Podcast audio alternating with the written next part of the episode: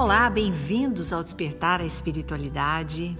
Estamos iniciando a semana agradecendo. E vamos agradecer por todas as coisas que não podemos controlar, mas que podemos ver e rever a forma como reagimos a elas.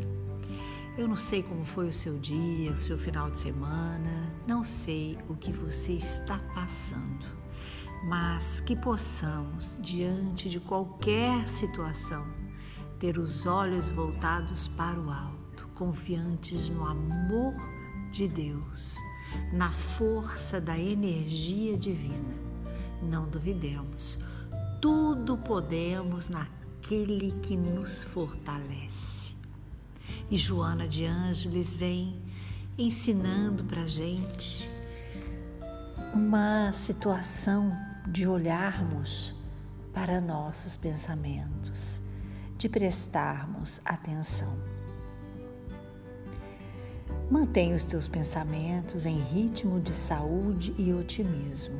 A mente é dínamo poderoso Conforme pensares, atrairás respostas vibratórias equivalentes. Quem cultiva doenças sempre padece com problemas dessa natureza.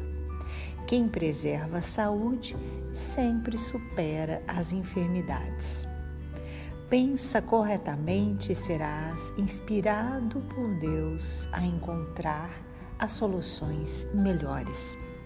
O pensamento edificante, bom, é também uma oração sem palavras, que se faz sempre ouvida. A revolta constante gera desequilíbrios na mente, no corpo e na alma. Não é o corpo que é fraco, mas o espírito que permanece rebelde. Controla as tuas energias, não deixando que elas te desconcertem. A revolta intoxica e expele venenos que a todos desagradam. A pessoa revoltada não inspira amizade, nem sequer compaixão. Tenha calma sempre.